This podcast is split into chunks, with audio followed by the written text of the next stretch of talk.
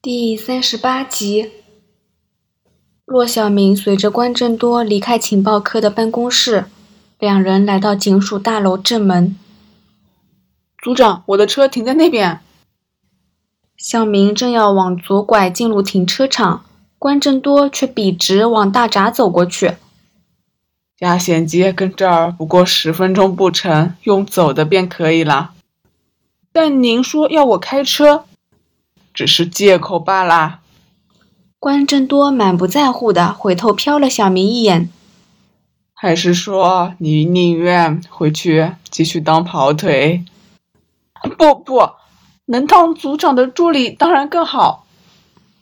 小明赶紧加快脚步，走到关正多旁边。这半年来，他经常被关正多差遣，但他毫无怨言。事实上，能待在这位警界第一头脑身旁，看他办案，听他分析案情，对任何一位从事侦缉的探员来说，也是求之不得的机会。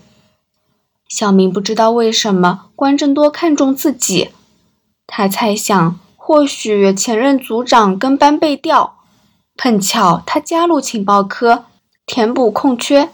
所以顺势继承了这项任务。从中区远景总部走到嘉贤街市集，只有数个街口。关真多和小明不一会儿就来到了现场。越接近事发地点，就越多媒体的采访车停在路旁。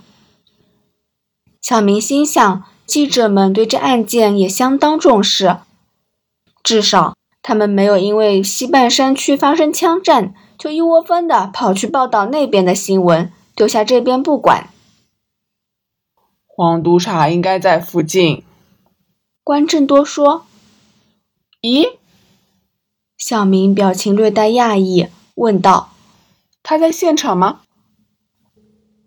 刚才我在电话中听到颇嘈杂的背景声，他肯定不在警署。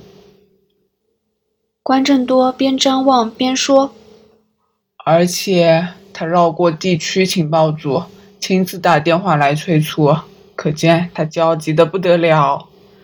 这也不能怪他，事发至今已有四个多钟头，他再不给记者们一个说法，那些无冕皇帝恐怕会暴动。黄督察手上没资料。”可不能一直以人在调查中拖延。嗯嗯，我看到他了。小明循着组长的视线，看到警戒线内有一位穿灰色西装、头顶半秃的男人。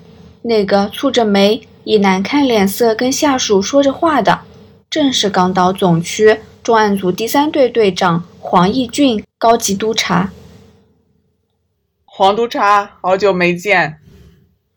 关正多边说边将远景证挂在胸口，向守住警戒线的军装远警示意让他和小明进入。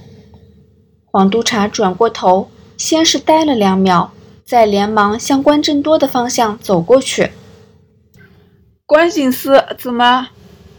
黄督察诧异地说：“第一队太忙，我就亲自过来喽。”关正多递上文件说。与其传真给你，不如直接拿给你吧。反正传到重案组，你人也不在。黄督察本来想问对方为何知道自己身在现场，但一想到眼前的人是 CIB 天眼关正多，就没有问下去。要劳烦您亲自走一趟，实在太抱歉了。黄督察边说边对下属扬扬手。叫他们去办自己的事。我明白石本天的案子很重要，但这边也不容忽视。跟旺角那两次案件相比，这次严重多了。犯人丢了四瓶枪水，暂时没有死者，可说是不幸中之大幸。水管疏通剂的成分主要是高浓度的氢氧化钠溶液。沾上皮肤会导致严重的化学灼伤，如果灼伤范围大，并且缺乏及时治疗，有机会导致肌肉组织坏死，引起并发症，甚至致命。跟旺角一样是五百毫升的起士牌通取水吗？关正多问。对，完全一样。不过我们还是无法确认是同一个犯人呢，还是模仿犯。这必须先由 CIB 确认。我们没表示，你们不敢贸然跟记者说吧？啊，对。黄督察有点尴尬。关正都很清楚这些部门之间的潜规则，因为案件涉及另一地区的严重罪案，在收到 CIB 的说法之前，黄督察做出任何公开言论，责任便将落到港岛重案组身上。如果黄督察的判断出错，日后他和下属就会受到上级责难。若他采取模棱两可的说法，又容易引来警方无能的批评，一样会打击重案组的士气和威信。可是，只要有 CIB 背书，无论言论是否正确，黄督察都不用承担责任。毕竟，CIB 是警队中的中央情报部门，重案组依照 CIB 的报告作出结论，即使有误，也无可厚非。能锁定犯人投掷枪水弹的位置吗？关正多问：“大致上能确认，请来这边。”黄督察示意关正多和小明跟他向前走。三人走到威灵顿街和嘉贤街交界一栋唐楼前。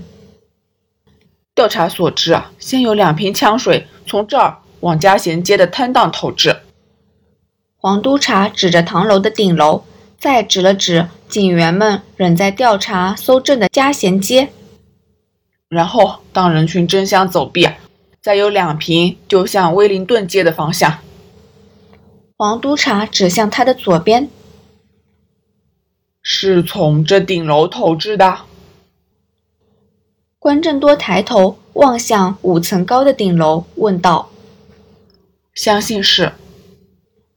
咱们上去看看。”三人沿着楼梯。走上那栋土黄色外墙的唐楼顶楼，那唐楼两年前已荒废，前身是一栋公寓，一楼以前更是一间有名的粮油杂货商行，废弃两年，全因地产商未能收购临街的另外两栋旧楼。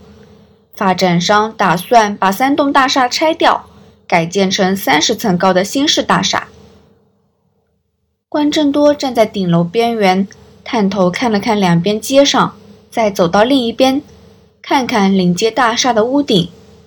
他来回走了几趟，跟一位正在搜证的见证人员聊了两句，再细心检查他们放在地上的标示，然后一言不发，缓步走到了黄督察跟前。关警司，怎么啦？黄督察问。完全吻合。关正多说道：“小明察觉，虽然关正多给了黄督察一个正面的答案，可是他说话时表情有些微妙。确定是旺角的犯人吗？七成，嗯，不，八成。”关正多环顾一下，说：“旺角的两起事件，犯案地点都是这种顶楼相连的唐楼。”一样没有保安员，大门没有上锁。旺角第二起案件中，跟这次一样，犯人是在一栋位于街角的大楼顶楼投弹的，同样是先投掷一边，引起混乱后再投另一边。媒体都只集中报道两瓶枪水从天而降，对投掷的先后次序。方向、距离细节没有琢磨，但这次的犯人巧合的跟上次相同。关正多指向街上摊贩中一面明显被水管疏通剂腐蚀过的帐篷，说：“犯人上次已用这种方法把打开的瓶子丢向帐篷，让帐篷反弹，溅出更多腐蚀液体。”制造更大的伤害。那么就是说，这家伙来到港岛作案了。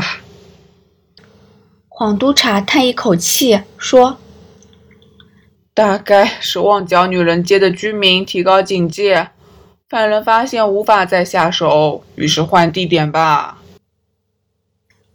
刚才我给你的档案中有几张从影片截取的照片。”关正多说：“我想你或者知道，我们在旺角的案件中筛选出一位身材肥胖的可疑男人。”虽然向外公布是证人，但那胖子很可能是犯人。CIB 暂时分不出人手，但你们可以自行检视今早附近的监视器影片，看看有没有那男人的踪迹。